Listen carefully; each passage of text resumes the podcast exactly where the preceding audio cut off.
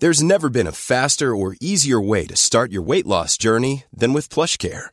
PlushCare accepts most insurance plans and gives you online access to board-certified physicians who can prescribe FDA-approved weight loss medications like Wigovi and Zepbound for those who qualify. Take charge of your health and speak with a board-certified physician about a weight loss plan that's right for you. Get started today at plushcare.com slash weight loss. That's plushcare.com slash weight loss. plushcare.com slash weight loss.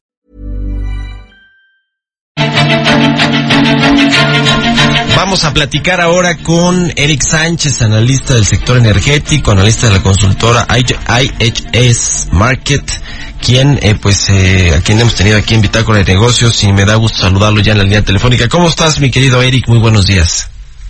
¿Qué tal, Mario? Buenos días a ti y a tu auditorio. Gracias de nuevo por invitarme. Siempre mucha información que platicar, que analizar con respecto al sector energético, con respecto al tema pues de la producción petrolera, por ejemplo, que ya tuvimos recientemente los datos de la Comisión Nacional de Hidrocarburos, está pues abajo del objetivo y de eh, pues en las metas planteadas que tiene el gobierno, la propia Petróleos Mexicanos estuvo en cerca de uno de un millón seiscientos ochenta mil eh, eh, millones de barriles, un millón seiscientos ochenta mil barriles diarios de producción.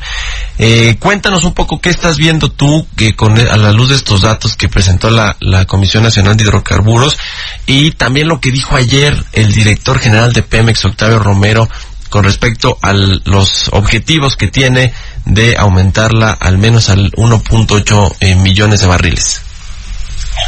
Ah, bueno, como bien dices y digo, me, gusta que lo pongas de, de, esa manera, los datos de la CNH hay que considerar son siempre eh, la versión oficial de la, de la producción que llevamos en México, dada por el regulador en la materia. Después de eso me gustaría un poquito ponerlo en contexto lo, lo que nos presentaron hacia ya un par de semanas eh, nos permite primero establecer cuál fue el promedio de 2019.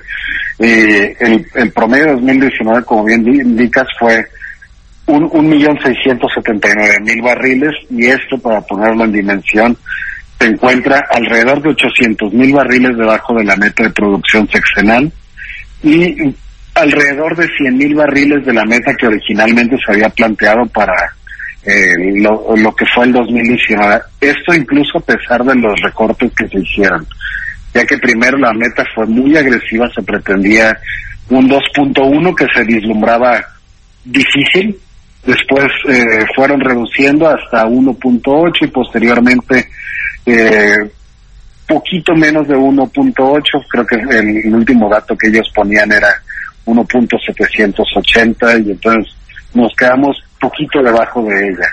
Eh, esto lo que nos lleva es un poquito, uh, me gustaría comenzar por decir, eh, en el contexto de, recordemos cuando íbamos en la universidad, ¿no? Si tú tenías una calificación muy baja en el primer parcial, era muy difícil alcanzar el promedio suficiente para pasar la materia. Es un poquito lo que nos está sucediendo la meta que nos pusimos quizás fue muy alta, de acuerdo no con el poder alcanzarla o no, sino las propias condicionantes de esta meta, es decir, no podemos, eh, o, en mi posición y nosotros no podemos eh, criticar eh, las, las condiciones que, que, el gobierno autoimpone, es decir, que no haya rondas, que no haya farm outs, pero bajo esto hay que tomar en cuenta que una meta de 2.4 no es realizable, ¿no? Sí, es, es eh, eh, bastante complicado. El gobierno eh, federal, el presidente y el director de Pemex, pues dicen que los privados no están produciendo. Creo que el presidente ayer se alcanzó la puntada de decir que no se había producido que era una sola empresa la que había producido ya petróleo a partir de que se entregaron estos contratos de hidrocarburos, ¿no? Lo cual, pues no, no es cierto. Eh, bueno, en el caso de los de los contratos de hidrocarburos, ellos en proporción han tenido una, uh, una producción acelerada. Eh, digo en proporción porque si ponemos en el mismo tiempo eh, iguales con iguales, en el mismo tiempo en el que Pemex ha crecido su producción alrededor de 8.2%, ellos han alcanzado cerca de los 50 mil barriles. Igual la meta de 50 mil barriles que se han, eh, eh, que se plantearon, hay que decirlo, no fue alcanzada, se quedaron cerca de dos mil barriles debajo de ella, pero de 0 a 50 mil o de 0 a 48 mil es matemáticamente más de 100 a menos 8.2%. Uh Sí, fíjate que ayer eh, platicaba con el director de la AMEXI, de, esta asociación que agrupa las empresas eh, eh, productoras y, demás, y, me le preguntaba de la inversión, de la inversión que se ha hecho en particular en estas rondas de hidrocarburos, los contratos que ya se entregaron, pues de, de, estos cuántos se ha invertido, porque yo me acuerdo que se hablaba de inversiones de hasta 200 mil millones de dólares que iban a tener obviamente no en el corto ni mediano plazo, sino en el largo plazo en, en, en el proceso de exploración y explotación de, pues de todos los campos que se, que se entregaron. Pero él me hablaba de una inversión de cerca de mil millones de dólares que, que, eh, pues no me parece una inversión muy grande para los tamaños del sector energético. Entonces no sé si, si tenga que ver con los tiempos que así más o menos se van planteando o que si efectivamente pues las empresas le han bajado un poquito el ritmo a la inversión y a la producción de los campos que ya tienen adjudicados. ¿Qué opinas tú de esto? Eh, hay dos cosas, digo, que los comentarios o las eh, la comunicación que la MEX se ha mantenido, me gustaría resaltar de ella. Uno definitivamente es lo que tú ahorita acabas de citar y son los tiempos. La mayoría de los contratos que fueron firmados fueron de exploración y producción. Es decir, antes de producir cualquier cosa, había que explorar, hacer un descubrimiento, caso que hubiera un descubrimiento, hacer los procesos de desarrollo para llegar a la producción y entonces eh, eh, comenzar a producir. Eh, hay que ver o, o, tener en cuenta que los procesos dentro de la industria petrolera no es de un día para otro. Estos procesos exploratorios pueden llevar tres, cinco años, que es más o menos el tiempo que hemos ya transcurrido desde que fueron a, firmados estos contratos y entonces en ese periodo de exploración, eh, es más, no solamente te diría, las inversiones no son las más grandes, la actividad que es visible, digamos, eh, eh, lo tangible es incluso poca, porque eso se realiza en escritorios, se realiza en plataformas interpretación de los cubos sísmicos, después de que ya se recabó la información geológica, y ellos es ahí donde hacen estos descubrimientos antes incluso de llegar al primer pozo exploratorio delimitador, que tendrán que hacer uno o quizá un par de ellos. Por eso que percibimos que quizá la actividad o las inversiones son pocas, pero es el momento, ¿no? Y después de eso, diría, a, a, a, aunado al anterior, después del tema del tiempo, el tema ah, de las inversiones. Una vez pasada el trabajo exploratorio, comienza la producción y es donde veremos mayor movimiento de equipos, es decir, renta de plataformas o construcción de ellas mismas, la preparación de, eh, por ejemplo, lo que tienen que hacer algunas de las ya asignadas que están comenzando a perforar, construcción de sistemas de separación o de sistemas para hacer llegar la producción a tierra, pero eso es ya que están produciendo. Antes de eso, e, el trabajo es incluso más en un escritorio. Ya. ¿Qué pero es, es la normalidad.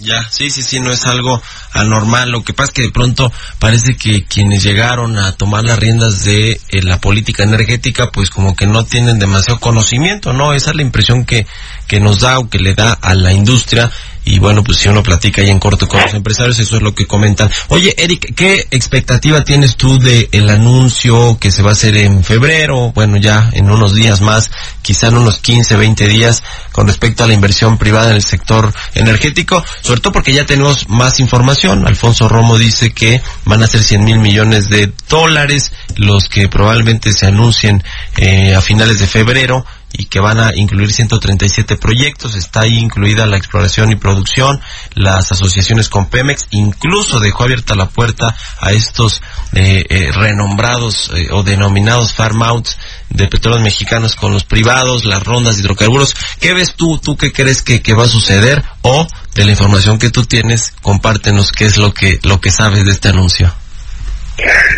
Mira, quizás más allá de abordarlo como expectativas, eh, tomaría la palabra eh, de, lo que mencionas y te diría, eh, conforme a lo que ya platicábamos al inicio, si se pretenden alcanzar ah, las metas de producción, que se han planteado, es muy importante que consideraran dentro de cualquier cosa que presenten los farm outs.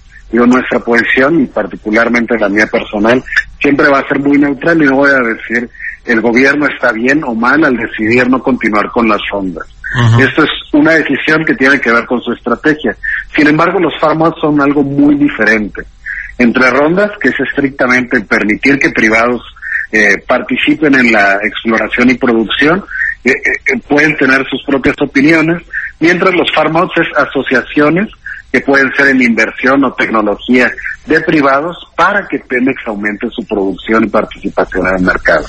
Entonces, si la posición del gobierno es que pretenden que Pemex haga el trabajo, está perfecto, digo, son, son sus, posiciones.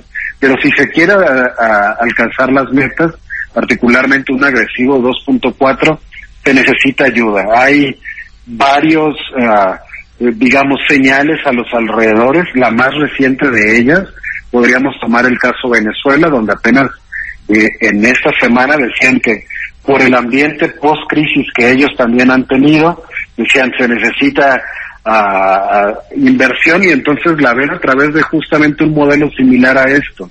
Eh, antes de esto, apenas en el 2019, veíamos el IPO de Aramco, donde lo que buscan es que haya participación porque eh, ya no hay dinero público que sea suficiente para manejar la energía de un país por completo, ¿no? Entonces, más que las expectativas, yo te diría, para cumplir sus propias metas, sería muy necesario que hagan uso de asociaciones que son ayuda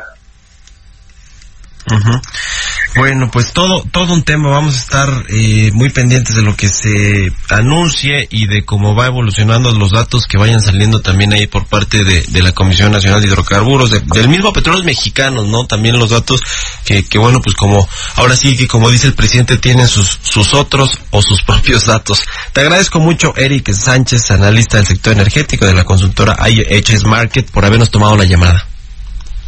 Muchas gracias por la invitación. Que tengas buen día. Igualmente para ti, son las 6 de la mañana con 48 minutos. Mom deserves the best, and there's no better place to shop for Mother's Day than Whole Foods Market. They're your destination for unbeatable savings, from premium gifts to show-stopping flowers and irresistible desserts. Start by saving 33% with Prime on all body care and candles. Then get a 15-stem bunch of tulips for just $9.99 each with Prime. Round out Mom's menu with festive rosé, irresistible berry chantilly cake, and more special treats. Come celebrate Mother's Day at Whole Foods Market.